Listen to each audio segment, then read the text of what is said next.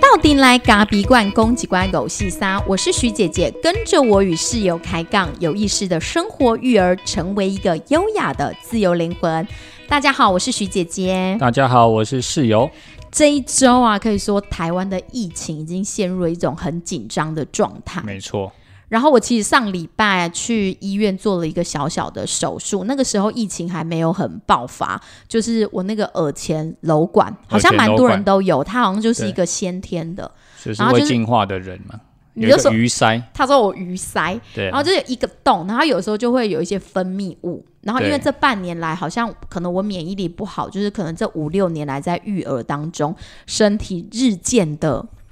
日渐的憔悴，然后那是你自己没有照顾好，那边牵拖。日渐的憔悴，然后就是他常常一直在反复的发炎跟化脓，所以我就去做手术，把它给有点像是把那个囊肿给切除掉。对啊，我都就跟他说赶快去处理，然后他就一直拖，一直拖，没时间，没时间。一句话，没时间，很简单啦。育儿时育儿的时光总是紧凑的，没时间。那因为因为这个东西，它就是发炎过一次之后，它没有办法完全根治。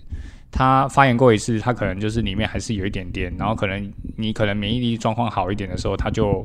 不会不会有分泌物，但是稍微有一点免疫免疫力下降的时候，它就开始分泌物，然后就开始很不舒服，这样就很臭，我就不喜欢。对，所以就后来我就想说，连我儿子都说：“妈妈，你耳朵臭臭。”对啊，臭臭的。所以后来我就想说，干脆把它弄掉。啊，但是局部麻醉而已，其实也不会太可怕。后来就有一些朋友就有问我说：“哎，那个手术它怎么样？”因为他们好像耳朵上好像蛮多人都也有一个洞这样子。对，但是这个情况是建立在假如说真的会影响。想到你的生活啊，嗯，就是说你常常会要亲他，要亲他也是蛮麻烦的。然后，呃，所以常常都会有一些呃不愉悦的味道，然后会影响到你整个的生活。那我觉得那就去处理，他其实就把它做一个小手术，然后把它切除，然后让那个里面的那个管不要再发炎，就这样而已。对，就是这样子，很快的处理。但是因为我这一周还要回去复诊，可是整个台湾的疫情感觉陷入了一种很。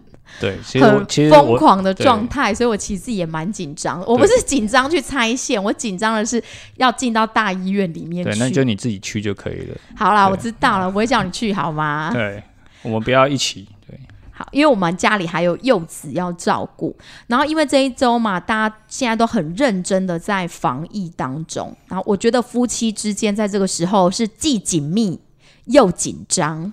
对啊。应该说，呃，因为因为毕竟店里也是会受到影响嘛，就是说你的现场课可能就不会那么多啦。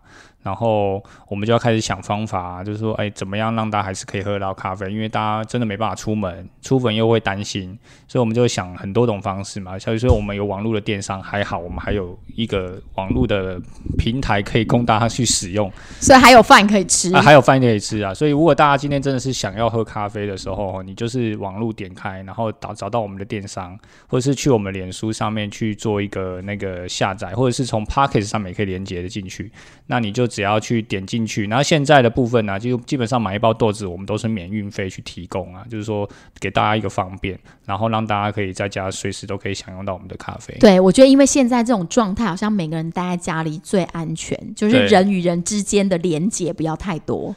对对对，确实人与人之间连接不要太多，因为毕竟来到外面的场合，或者是进到咖啡馆，其实它就是一个跟人的接触嘛。嗯，虽然戴口罩。是，我是觉得蛮安全的啦，毕竟我们空间还算大，所以我现在的那个店内的分法呢，就是一区呢大概只会。有两组客人，我们店里有 A、B、C 三区。对，然后一区我们大概就分，只会有两组客人，两组客人还离得非常远，至少是三公尺以上不是只有一点五，是三公尺以上。因为我觉得有些人还是可能在工作上，或者他在家里真的待很久，他还是很想出来透透气。对，这个时候大家其实都会选择自己比较安心的区域，因为不会远行嘛，也不会舟车劳顿到。别的地方去，所以我们其实这个空间就提供给我们一些我们邻近跟很熟悉的客人，他们还是可以很安心的来喝一杯咖啡，或者就外带。所以店里目前还是有营业的。对，那如果真的不放心，真的就是透过电商。对啊，电商很方便，就是点一点，然后就宅配到人家。不管你是用 Seven 取货，或者是直接宅配到，你如果不想要跟那个 Seven 有太靠近的话。你可以直接让那个司机直接送到你家也是可以的。嗯，对。那你自己呢？对于这种疫情的一个爆发，你自己内心会不会很惶恐或是很紧张？惶恐，其实我不会，我觉得蛮开心的。对啊，我觉得他并没有惶恐哎、我觉得有什么好惶恐？他就是老型仔仔。我还记得那天礼拜天，我们因为礼拜六好像一百八十几例之后，大家就陷入一种两百零六例啊，就很紧张了，就五六两天，然后礼拜天我们就想说，那尽量减少店里的我们的人员也去缩编，所以我们自己就不进到店里去，我们主要就在家照顾小孩。对啊，因为还有孩子要顾啊。然后我的室友就说：“哎、我觉得反而这种局势他放的很，他很他的心情是很轻松的，但是那种防疫还是有的，就是口罩什么都还是要戴。但我想他的轻松是来自于一种很自在的感觉。你这种感觉是怎么来的？那你那你不觉得很自在吗？就是说，呃，你你店里，然后哎，现场课，呃，真的就比较少了嘛。那你很清楚的，就是说，大家今天的集中火力可能就是外带，或者是买豆子。那你只要把这边准备好，那现场人员我们也安排好，就是说，可能没有那么多现场客，所以我们的服务人员就不需要这么多，大家可以轮流去休息。然后呢，只要把防疫做好，呃，确实。可是这样你的音看变少，你为什么不会焦虑？哎，我的音看变少，是是是，音看变少确实会造成焦虑啊。可是针对这件事情的时候，我我反而不会很很大的焦虑，是因为呃，平常你可能觉得你你工作上你就很忙嘛，你很想要去追，很想经营去追。那这些动力来自于哪里？因为你可能会觉得说，我可能觉得自己还不够，我还想要再再努力一点，所以你就常常会把自己搞得很累嘛，就是说。哦，我觉得我还做不够好，我还要再更多，我还在做更好一点，所以你就一直要求自己，一直要求自己，无限的循环，所以你就觉得自己在工作当中其实是会有压力的，而且你也觉得啊，每天你要看营业额，你就觉得那营业额压力是很大的。那这时候谁还管你营业额啊？你有人来跟你买就不错，而且管身体健康就好了。对啊，那你就哦，突然觉得很放松，哎，好开心哦。然后再另外一个点就是说。因因为大家现在也都不能动嘛，所以每个人都是一样的，所以大家就拉回一个起平线，就是没有谁比较好，也没有谁比较差。那我反而觉得很轻松，因为我不用一直跑啊，就我平常都是一直跑，一直跑，一直跑，一直跑，一直想要追，可是永远都追不上，因为觉得自己不够不够努力，或是觉得自己能力不足，你想要一直追嘛。可是现在，大家都不用追了我。知道，我知道，它可能就有点像是那种乌龟跟兔子的概念，因为自己本身是乌龟，乌乌龟龟，，乌 乌龟，所以你就得一直追，一直追，你永远都追不到那个我对我永远都觉得是我自己一直在一直在跑。对，所以你就觉得很累，尤其在这个整个社会台湾的氛围里面，大家都很努力的时候，你就对。觉得你也不能松懈，对。然后又觉得说自己的成就可能还没达到自己理想，对，所以你就会一直一直追，一直追，然后等到一个疫情来的时候，你反而觉得说 OK，大家 OK 现在都暂停，不是哎，兔子都不跑了，兔子也不跑了，OK，乌龟也不用跑了，没有乌龟慢慢爬就可以。所以乌龟还是会慢慢爬。所以我有营业啊，我就是买，就是除非逼不得已真的不能营业，我就不开了对。但是，哎、它还可以营业，那我们就是，哎、大家来外要外带的，就保持保持好距离，就是，哎、我就蒙 Q 嘛。所以在这个个氛围底下，你感觉到兔子不跑了，我觉得我的心理压力就小了。对，OK，我反而很轻松啊。当然，面对这种疫情的紧张感，或者是说，呃，你必须还是要把自己的身体保护好，这个意识是有的。可是但对你的人生，对我的心情跟这种，我觉得其实很放松啊。人生成就的追逐就暂停下来了哎。对，所以我其实最大的盲点就是在于我为什么要去追人生的成就呢？所以你有没有回过头来看看自己这些年到底在忙些什么？嗯，就忙着觉觉得做咖啡很好玩这样。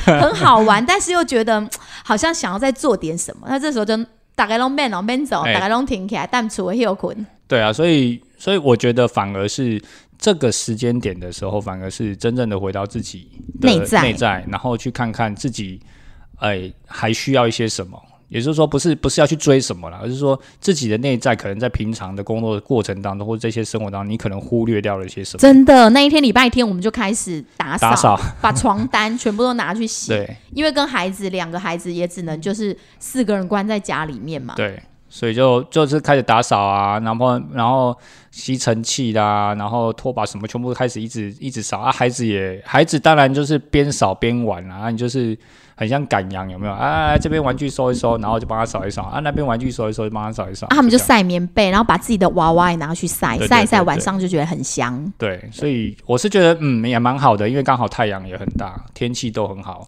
但因为都不下雨，所以我们就晒棉被这样子。真的哎，嗯可是，在照顾这种幼子上，你自己会觉得有紧张感吗？因为有一些妈妈就是开始慢慢的会出现，就是比较紧张的感觉，因为觉得疫情就不知道哪一个人可能就是你的传染源，所以就会非常的惶恐。我我觉得这个疫情当然也是一定会有啦，因为因为你你不晓得到底你身边的人会不会真的有，可是我觉得这是又是回归到一个人人性的一个状态啊，因为这种紧张感的时候卖呃，应该说这个事件卖的就是一个恐慌嘛。它就是一个恐惧感。那当你越恐惧，你把这些恐惧去无限去去放大的时候，其实你想任何事情都有可能啊。而且会不会夫妻有一方就是是很焦虑，那有一方却不会很焦虑，然后两个人之间就会开始有种意见相左的感觉？也有可能啊。所以夫妻关系就是我们今天所要聊的很重要。在疫情时间，因为好像各国纷纷都会有说哦，在这种疫情底下，其实不论是那种离婚吵啊，还是夫妻啊吵架，都变得很频繁。主要原因应该就是因为说，大家在家里的时间拉长了，相处的时间多了，摩擦拌嘴就变多了。你自己有吗？当然有啊。今天早早上才刚吵过，而且是从昨天晚上延续到今天早上。就有人嫌我，就有人有人不爽啊，就煮饭不好吃，然后。没，就是不，就是没看没显没啊。我跟你讲，我们两个人面对疫情的态度，那种焦虑感其实差不多的，所以这个部分倒不会造成我们两个之间的争吵。但是可能相处的时间有点过多，因为最近你知道吗？因为天气热了，然后我们就开始合房睡，因为为了要节省用电，我们就合房睡，然后两个人就开始从室友变成了同居。roommate。对，然后就开为了省冷气，我们都同居。然后后来就是觉得晚上呢，因为煮饭的事情，因为我下午也是匆匆忙忙，因为我们可能又忙了店里，又处理一下私人的事情，那赶快把握那四十分钟时间，我回来煮饭，他去店里巡巡视。那我就想说晚上要煮什么，因为我老公每天都问我说晚上要吃什么，晚上要吃什么，然后我就开始煮，就炖了一锅，就是我想说。他说他最近身体欠安，我就炖了一锅九尾鸡汤，然后又煎了鱼，然后煎了酥肥。我想说有鸡胸肉，我就做了一个酥肥，然后烫了一个青菜。然后后来四十分钟过，他又来接，我们要去继续去接小孩，一起去接小孩，然后再一起去帮一个客户调整咖啡。然后就这样子，然后调整完咖啡，我们是不是要回来吃我那个四十分钟弄的那一餐？结果一进来之后，我就忙着帮小孩洗澡。因为我们洗完澡才会让他们吃饭，因为现在疫情期间嘛。以前我们也是都这样了，洗完澡，结果在洗澡的时候，就有人开始在旁边说：“苏肥怎么裁了？那个中药汤怎么怎么样？是是能耗沟吗？”然后我就听，我没有这样子，我是说，我是说。你大家现在前面听的都觉得那一餐很好吃，就是说，哎，又有鸡汤，又有酥肥，又有烫青菜，又有一个煎鱼，这应该是很美味的一餐，所以我当然也很期待。然后他也在车上讲了，就是说，哦，他弄的实在是就觉得真的是很棒这样子。我觉得那是一种，我觉得那是一种雀跃的心理，就想要跟我分享。我说好，那我就很期待。结果一回来之后发现，哎，酥肥不是酥肥啊，酥肥是柴肥。好吗？那超级踩的，我想说你会不会做苏肥？上次不是跟你讲过了，下去之后就不要再开火，让它直接闷泡着，而且我们泡的时间比较长，所以所以你不能你不能就是时间拉那么长，你温度又要那么高，那它一定踩给你看嘛。所以我们就吃，我们就。我就在思考说，那这个柴的苏肥到底要怎么处理？所以我就好吧，那就想说，那随便拿，就是那个香料撒一撒，切一切哈，然后没有。我跟你讲，他现在讲的很轻松，他当下在那边给我生气，就说什么苏肥怎么踩了，然后怎么样？然后他居然你没你是很期待我给你夸奖，但我我也很期待这一餐，我想要吃到好吃的苏肥。那期待落空的时候，你一定会心情都不会送嘛。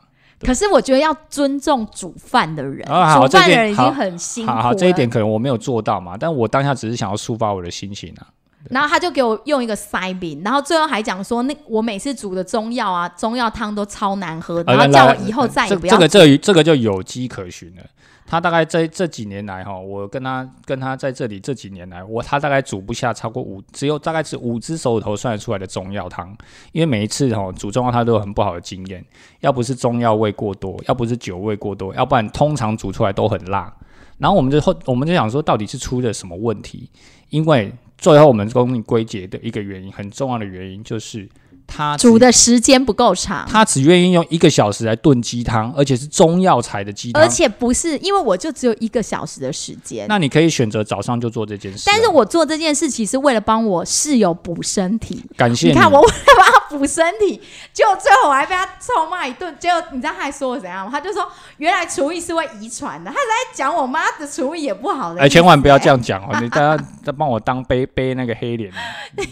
所以我就超生气，我从晚上生气到今天早上，我还是不想理他。所以他刚刚一直踢我屁股啊！我想说好啊，给你踢啊，没差，反正我练跆拳就不怕你。反正，但是我觉得呢，在这个事件当中，就是可能因为疫情，所以夫妻也就是要减少出去外食，我们就必须自己煮。对。然后当有一方厨艺不好的时候，另一方又不愿意忍耐的时候，就会产生所谓的口角。对，就是假霸修赢啊。对，假霸修赢。那我们待会中餐是要煮还是不煮？中餐就随便了，开心就好，好不好？OK，好。但这件事情呢，就能告诉我们说，其实，在疫情时之间啊，我们人跟人之间其实很紧密，尤其夫妻之间，所以你们的关系其实会一一浮现上来的。对，因为平常可能工作嘛，那像我们工作又很特别，就是我们又是在一起，所以其实我们没有那么害怕说，我们都一直一定要一直就是一直在一起生活，或者是一起做一件事情，可是。当全部同都一直都关在同一个空间里面的时候，你才发现真的，哎，如果在工作的状态在一起，跟在家里关在一起是不一样的哦，是有一点落差的，因为你要面对你要面对所有的家庭的工作大小事，然后在工作上，我们大家可能各自去切我们各自所所要的。负责的事项嘛，那很容易很轻松。虽然我们是在一起工作，但因为我们两个人负责的区块不同，对，所以其实不会有太多。然后我们会有共鸣去讨论，我们有共同的目标去执行嘛。就是说，我们现在店我们要怎么做？我们这次要推出什么东西？我们接下来目呃的方方向是什么？我们都会有共同的方向去做讨论。可是家庭这块不一样。因为我们家事从来没有认真的去分工过，所以我们这时候是不是应该在疫情时间要把这些所有的家事也要做一个就是系统化，像在管理店里一样？我怎么感觉系统化的分工？我怎么感觉这一集好像在把自己的那个工作增加，然后把很多的工作要分到我自己身上来？我怎么觉得好像？因为我们现在就是因为大家的生活圈只剩下家庭了，所以我们很多东西都要以公司的方式或是一个办公的状态去做系统化的规范。权责的规范，这样彼此之间才会有喘息的时间。这这当然是啊。像我早上就跟他说，既然你说我煮的不好吃，那请听好了，以后晚餐你负责，早餐我负责。我就跟他说我不要。哎，结果他就给我臭脸，然后甩门出去遛狗。哎，我不爽，因为因为没有，因为我觉得我煮饭是因为我喜欢煮。那我今天时间允许我回来，我煮，我觉得没有问题，我不会有任何的 argue。我觉得这是我很放松、很愉悦的一一个过程。可是今天如果要强加这件事情在我身上，我觉得我没有办法接受，那我就工作到六点钟回来就好了。所以就不愿意承担煮饭这件事？不是愿意承担煮饭，我觉得煮饭是我一个很放松的过程，那是我一天工作下来最疗愈，而且最对我来说我是最放松的。哎，可是华德福家庭不是说煮饭的日子就是最好是可以固定？那要不你就你如果没有办法负责一到七的话，你是不是认养个几天？可以不要吗？你怎么这样啊？我是说真的，我跟你讲。纵使没有认养，我几乎也是每天都我在做。你应该认养一下。现在在 p a c k a g e 上面是怎么样？批斗，对批斗。你可以伪装一下自己吗？你你自己你自己你你自己算嘛。如果今天纵使没有没有说分工，回到家里我也是很我也是尽量早一点就回到回到家里，也是我在煮啊。可是我们的分工是为了让整个更有效率啊。对，但这样就简简就有点像是我现在强加你就是给我煮。你就你今天就是给我生出这不是不是我们我们意思是说，如果说要有节奏的生活的话，不是应该说，哎，我们不用每天都在想说，哦，我们今天要吃什么，然后今天谁来煮？所以，我们是不是应该说，哦，就是例如说，哦，那我们就来练习看看，可不可以一二或者是一几，然后你就煮，你就可以去想说，我今天要弄什么？就像我礼拜一要上瑜伽课，我就会固定吃卤肉饭的概念啊。不同意，不同意，这个不妥协。因为我不想要把我放松的唯一放松的这种疗愈我自己的这种这种方法变成是一个强加式的自式的工作，我不同意，因为这样我会失去我一天当中最重要的一个疗愈的时间，我不我不愿意，所以我不同意他这个做法。所以呢，有时候大家呢在家事上的分工上就会变得是造成夫妻之间争吵的点，所以彼此之间可能要。尝试的去看如何去分工这些大小的事情，因为家里也就像是一个公司一样，必须要大家是共好的状态。如果大家不愿意分工，好，大家都想推拖拉飘躲闪的话，那家事就是乱七八糟，大家都没有舒适的空间，也没有好吃的饭。我觉得要适当的分配啊，什么人擅长什么样的事，就让他去做擅长的事啊。所以就是彼此之间要能够去妥协嘛，就共识，我觉得是共识。有共识，当然这当中也会有所谓的妥协，然后大家才才能共好，不然家里如果乱糟糟，饭又不好吃，我想大家都不会开心。对，所以。除了除了煮饭这件事情以外，那照顾呢？你像像我孩子今天，你能想象吗？如果家如果学校停课，那小孩子可能在家十四天。我觉得可能还没停课的时候，大家就已经蛮崩溃的，因为妈妈通常比较紧张，都会觉得说没有洗手就吃东西，然后口罩要戴好。可是小小孩其实有时候又不是说你说一定要他怎么样就怎么样，那有时候可能爸爸就会觉得说啊没关系啦，那这时候两个人之间就会觉得意见不一样。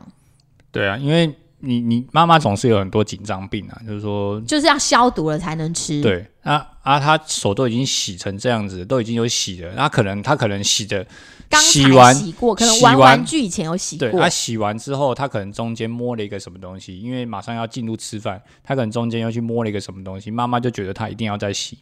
那这时候就啊啊，她刚刚才洗过，只是摸到一个东西又怎么样呢？就可以直接吃了吧？那妈妈就会觉得不行，她一定要把他抓去。这时候就变成夫妻之间，你就开始，我觉得你不行，你觉得你觉得可，你觉得一定要这样，我觉得不用。那孩子之间也很，孩子其实他也看在眼里，他也觉得很为难，就会有不同的标准，两套标准在那里。对，所以相对的，我们陪伴孩子的时间变多了，希望能够更有品质的去陪伴他。可是有的时候，可能夫妻两个之间没有先讲好，就很容易在孩子面前去拌嘴。然后孩子其实很聪明，他马上就会知道说：“哎，有爸爸说这样可以啊。”啊，当然当然了，这一定的啊，就是你你如果夫妻之间没有把没有先把没有先套好，也没有先讲好，那这时候标准不一致，孩子就会找漏洞啊，那你就会造成你照顾上更困难，因为他会知道说谁可以谁不行。就像我们因为在疫情期间就想说，哎，那吃完饭之后可以给大家一点点休闲娱乐，我们就会跟孩子说，哦，我们要就是吃完饭之后我们要来爆米花，大家一起爆米花。因为那一天我们就买了，哎，玉米，买了自己买了玉米，然后我们自己用奶油去爆米花。那本来我们是说下午下午，可是因为他们午睡睡太久了，所以就得要延到晚餐之后，孩子就会想说，哈。这样子到底是可以报还是不能报？这时候两个人就要同时同一个阵线说，就是晚餐之后，因为我们已经到了晚餐的时间，那孩子就不会有疑虑。那那一天我觉得爆米花也蛮好玩，因为在这种疫情期间，其实你在居家也没什么事做，那就可以买爆米花来爆，或者让孩子去做做一些烘焙，就陪他们做饼干。对啊，因为爆米花的话，像我们就选择只是就是买玉米啦，干的玉米回来，然后因为我们有奶油嘛，那也有一点糖，就是。用锅子就可以爆了，啊，记得一定要盖锅盖，就是让它可以在里面爆。如果不盖锅盖，会发生惨案，就是会悲剧就会发生，因为它爆到全部都是。然后那天其实我们家哥哥就是很开心，他开心到晚上吃完到隔天他就说：“妈妈，昨天那个爆米花的点心真的好好吃哦。”真的。嗯，就是在他心中就留下了蛮好的一个一个。一个画面，对，所以其实也可以换个方式，就是说，平常你可能没有那么多时间陪伴孩子嘛，因为大家都在工作，然后你夫妻两个其实也都在外面奔波，只有回到家里短暂的时间跟孩子相处。可是这时候时间已经拉长了，所以你可以去思考说，怎么样去安排你们一天的节奏，先把一天想要给他的东西先抓出来。那孩子一定要一动一静嘛，就是说你可能。要带他有点活动性的活动。那如果在家里，你你可能可以带他玩，嗯，躲猫猫。如果家里够，就家里有一些房间，你就把它开放嘛，全部打开，那就玩个躲猫猫。那他也可以跑来跑去，跑来跑去，他也觉得很好玩。对，那如果呃附近刚好旁边你家家门口打开刚好公园，然后人也不多，那你也可以带他去那边跑一跑。我觉得这个时候好像有手足就变得蛮重要的，因为自己像我姐姐，我昨天就送到她的赖，因为他们在母亲节的时候去过了回回去他们的婆家，就回到了万华，所以在学校回学校老师一知道他们去过万华之后，就立马请他们在家自主管理。然后我姐姐就传赖说，我们在放防疫假，我快崩溃，因为她有三个小孩。对啊，然后我我就跟孩子们试训，跟他们说哦，你们可以做一些什么？就刚刚讲的爆米花啊，做饼干啊，可以捉迷藏啊等等的。然后姐姐说：“天哪，要放一整个礼拜，他已经开始觉得焦虑不安了。”对啊，所以这个时候其实也也也无奈啊，因为你你把孩子送到学校，结果被退货嘛，就说你孩子不能来学校，然后你只能放你你只能陪着他们去过这这这这一个礼拜，那光一天你都快崩溃了，你还要想说你还有好几，但还好他有三个小孩，三个小孩就是还会自己并当并塞，对啊。因为他们也不能下去社区玩，就是一定要在房子里面做自主管理。对，不能出门嘛，对，不能只能在家里嘛。对，所以也不能下去社区骑脚踏车。所以这时候我其实我想到有一个东西最好用，叫做耳塞。先把自己的耳朵塞起来，降低音量分贝，爸妈的情绪可能会好一点。这什么方法？对，对啊，这是很好用的啊。你先把你自己耳朵塞起来嘛，除非真的是很危急，因为你都看着嘛，所以。你他们在做什么，其实你都知道啊，对不对？但是他们可能会很吵、很吵、很吵，吵到一个让你觉得有点快要崩溃的状态。那你先把自己耳朵塞起来，不是很好吗？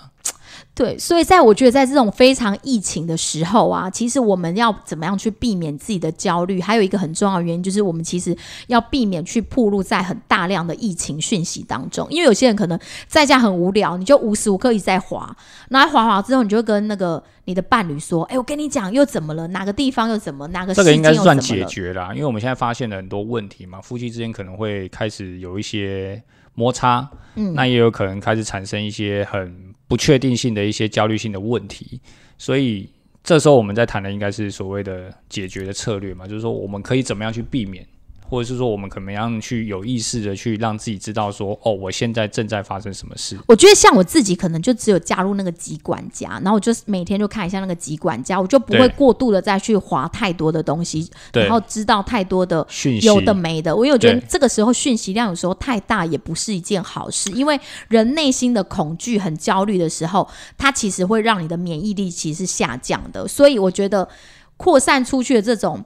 恐惧的忧虑啊，这种其实是更不好的，所以我们要避免去接收太多那些杂乱的讯息跟言论，让这种恐慌是无限的扩大。对，我觉得讯息也不是在说大家不要看了，而是说讯息应该是要接受正确的讯息。那呃，我们现在集管这种集管家的 app，呃，这个 line 它其实讯息很快。那它也很正确、很及时，所以其实大家不用再去，我自己是觉得啦，不用再去脸书上啊，或者是说一些社群媒体上面去划有关有的没的，因为这些东西有时候不是说这么正确。以我们以前当道听途说记者的经验来看，大家发讯息的速度很快，所以有时候发出去的，砰的一声就出去了。可是有没有真的进入很完整的去缜密的去查证，这不得而知，因为它是新闻媒体。他必须要扮演第四权的角色嘛？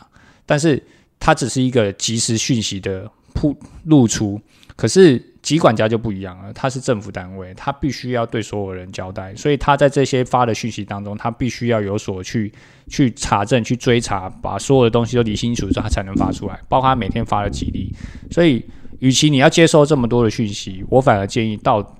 不用接收这么多，你干脆把它关起来，你只接受单一的来源的讯息，就是这个政府给你的，每天几例。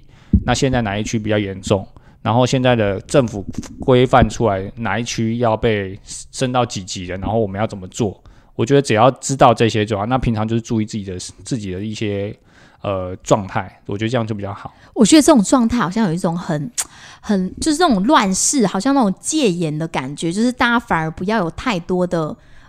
就是人与人之间太多的那种传播的东西，有时因为每个人都有很多的社群，可能是你家里自己的社群、公司的社群，或者是学校的社群等等。对，那有时候大家在那个社群上面啊，就会陷入一种团体的迷思。对，然后可能在那个团体里面，某个人可能讲了一个什么很恐慌的事情，然后另外一个人就跟着附和，然后另外一个人就觉得说：“哦，对对对，就是这样子。”然后很容易陷入一种团体的恐惧，或者是团体的迷失跟焦虑。对，所以我觉得这是蛮避免，有有点像那种在选举的时候。对，在选举的时候，你在某个社群里面，可能某个人就传了一个说，哦，某某人怎么样怎么样，可能那讯息可能不是真的，可是所有的人就会信以为真，这是所谓团体的迷失。对，所以我觉得恐慌不要放大了，就是说在这个过程当中，它已经是一个一个呃既定的事实，而且也是大家都知道很严重，对，大家都知道很严重，所以你就不需要再把严重去。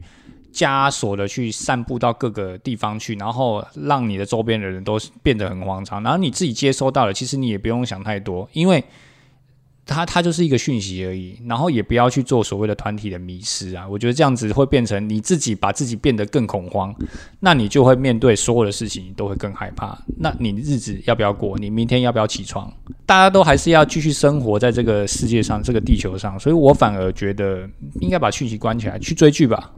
应该去，应该去。呃，现在的时间这么好，什么韩剧、日剧这么多，台剧也很好看，那就利用这个时间。呃，孩子不在的时候，你可以好好的放松去追剧，或者是拿起你一之前很想看的书，但是里面一直没有时间看它，那你就这个时候拿起。所以，像我们夫妻啊，如果说共同煮饭会吵架的话，那我们就一起追剧，比较不会吵架。哎，对，一起追剧不会吵架，因为吵，因为追剧的时候就会很专注，不用不用有太多的沟通。对啊，对，所以最近那个我们团长夫人介绍我们一一个韩剧，蛮好看的，就是我的衣物整理师。我的衣物啊，哦，遗物不是衣物，不是不是衣服，不是遗遗物，遗物整理就帮人家整理遗物的啦。对对对，就是那个人，哎，刚好刚刚好也蛮符合这个情境的，就是说这个这个疫情的状态，所以遗物整理师要看一下，蛮好看的。我们现在只看了第一集，对，就我们那一天就一起追了这部剧。对，但是大家也要支持台台剧啊，最近《火神的眼泪》也蛮好看。哦，《火神的眼泪》也好看，我们也会一起追。对，因为我们身边也有很多就是消防员的客人或者是朋友，对对，然后我们就觉得其实他们工作真的蛮辛苦的。对，然后遗物整理师比较多，我们现在看了一集，因为刚好爸爸是带着一个雅斯伯格的孩子，对，然后刚好我们团长夫人就介绍我这剧，他可能觉得我很适合看这部剧，因为可能我常常我常常嚷嚷着我们家小宝疑似疑似有这种雅思的特征，所以他就觉得蛮适合我。而说每个孩子都每个孩子的特。特点，对我们不要给他贴标签，不要贴标签。对，那我们的孩子就是他就是很固着、很坚持，他很执着的、很专注的想要做某一件事，那你就让他去做啊！你要善用他这个执着，而不是觉得他这个面包，像今天早上吃杯狗，你就不能去把他杯狗切开，对，切开就大崩溃。对，那一定要给他一个，那你就善用他这种坚持跟完美的这种这种特长，去让他引导他去做一个好的方向。不要觉得他这个东西是你现在是在跟我唱反调吗？我要切就是要切，你就是你吃不完一定要切。对，但是吃不完要切这件事情，他已经到三岁半，他也是没有办法认知。没有对他来说，他希望这个东西是完美，而且他会看着那个 bagel，可能看个三五分钟，那他他舍不得他，他舍不得吃啊。对你在这过程当中都不能去弄他的 bagel。对，那是他的个性嘛。所以我们我们其实，在带孩子过程当中，我们去不断去发现他到底有什么样的。他不是雅思的，你不要这样子。我都不，我都觉得哈，因为妈妈有时候就有一些有一些自己的觉得很过度的过度的解读跟紧张，真的。所以我们刚刚提供方法就是，如果你们夫妻啊在做家事上非常容易吵架的话，啊又分配不均的话，那不如就一起追剧，然后分工的部分呢，还是要像公司一样哈，稍微分一下。那分完之后，大家一起享乐，大家一起做工作。各自去做，保留彼此的空间，因为我们已经在一个很紧密的状态下了，所以我们大家彼此要保留一些些空间。对，所以这时候分房睡其实真的蛮好的。对啊，其实要不是不要为了省电，要不是天气太热，我才不想跟你一起睡。我也不想跟你一起睡，好吗？好吧，原来是这样。所以其实帮大家中整几点啊，就是说，第一个，呃，在这种呃疫情的底下，那夫妻在共处一室，然后跟孩子之间，大家要相处这么长的时间，其实有一些守则啦。我觉得第一个还是要跟提，就是帮大家中整一下哈。第一个就是说，呃，你一定要去筛选你的讯息的来源，就是说你不要去接受太多，但你也不要不接受。你应该要去很好的去做筛，有意识的去筛选什么是正确的，什么是不需要知道的。那有一些是知道就好，看过就好了。哦，你一定要很清楚。再就是因为会吵架，所以大家一定要各自保有空间。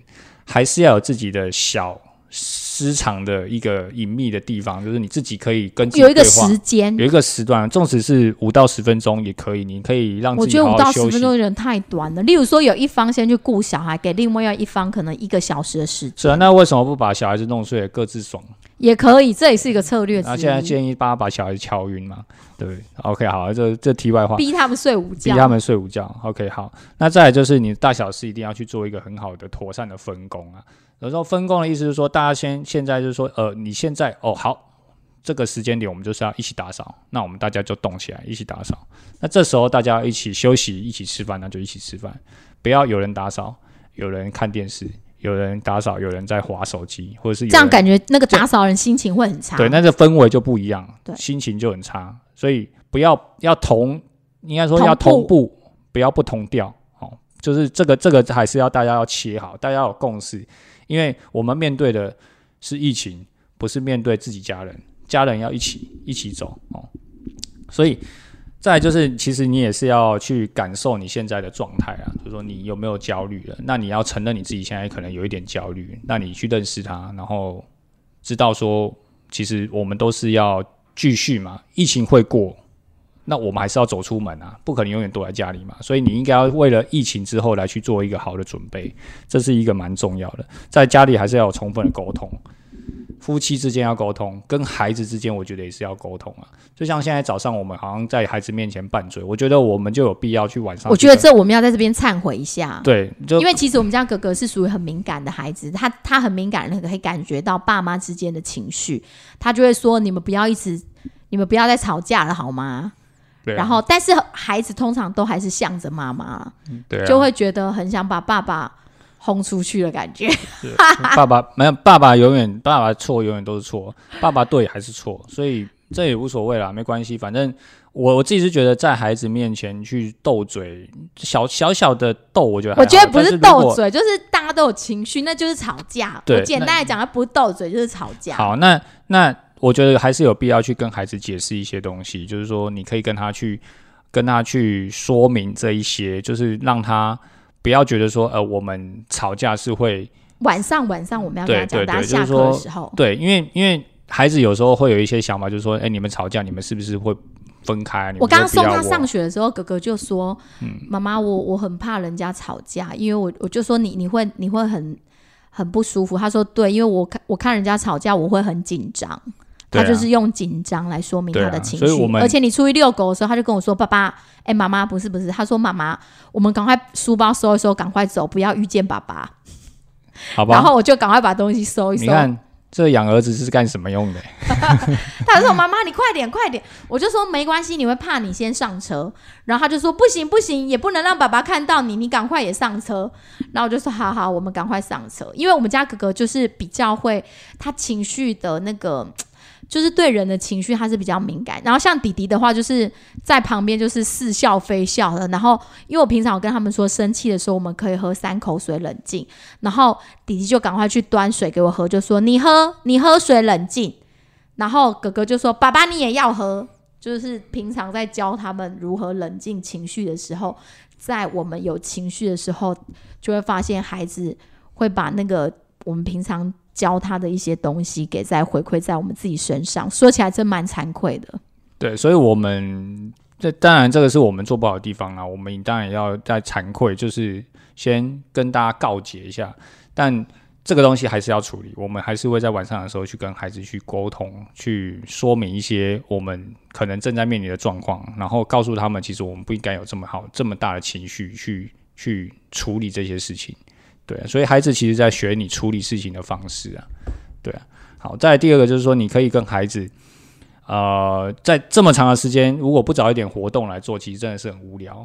所以你一定要帮孩子安排一些活动，带他出去走一走，带他跳一跳，带他做一些有呃体能性的活动。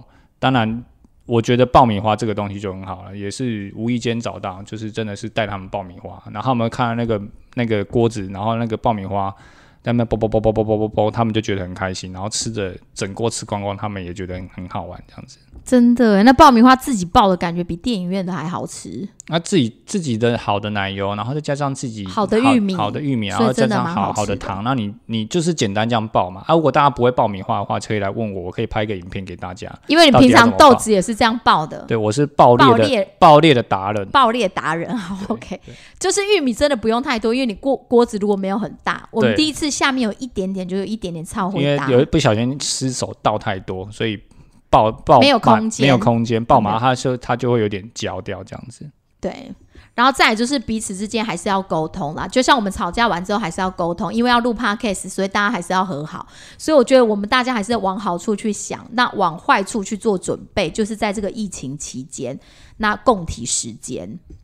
嗯，那再来就是呢，用你希望别人对待你的方式去对待别人，那也去做你希望对方对你做的事情，去对为对方做。对啊我，觉得大概就是这样子吧。对，所以从所以从这个事件当中之后，其实我们也慢慢的找到我自己找到我的方法，我不会再去批评。我们说话的方式要对，不，要再说我煮的饭不好吃。对，我们就要说哈，哦，你煮的超好吃，但是如果可以再稍微好一点点呢，就用沟通沟通三明治的方式嘛，对不对？三明治沟通怎样三明治沟通？先说好话，中间再给一点意见，最后再说其实这样也不错，下次可以继续煮。那下次如果你又 keep up 的时候，我就说三明治，三明治，可以啊，你可以喂我吃三明治啊。三明治。我没有三明治可以给你吃。嗯，好，好，OK，那今天就跟大家分享到这里，一样分享一句话给大家：生命是很脆弱的，我们能做的往往只有自己。配合防疫，吃好睡饱，保持愉快的心情，让生活如常，就是一种贡献。谢谢大家。谢谢大家。如果你喜欢我们的 Podcast，请在 Apple Podcast 上面留言并留下五颗星。OK，你讲的不错哎、哎、啊啊，不是因为你不讲，所以我讲啊。好 OK，好好，拜好拜。啦，疫情期间大家多保重，出门记得要戴口罩，好，拜拜。口罩要戴好戴满哦。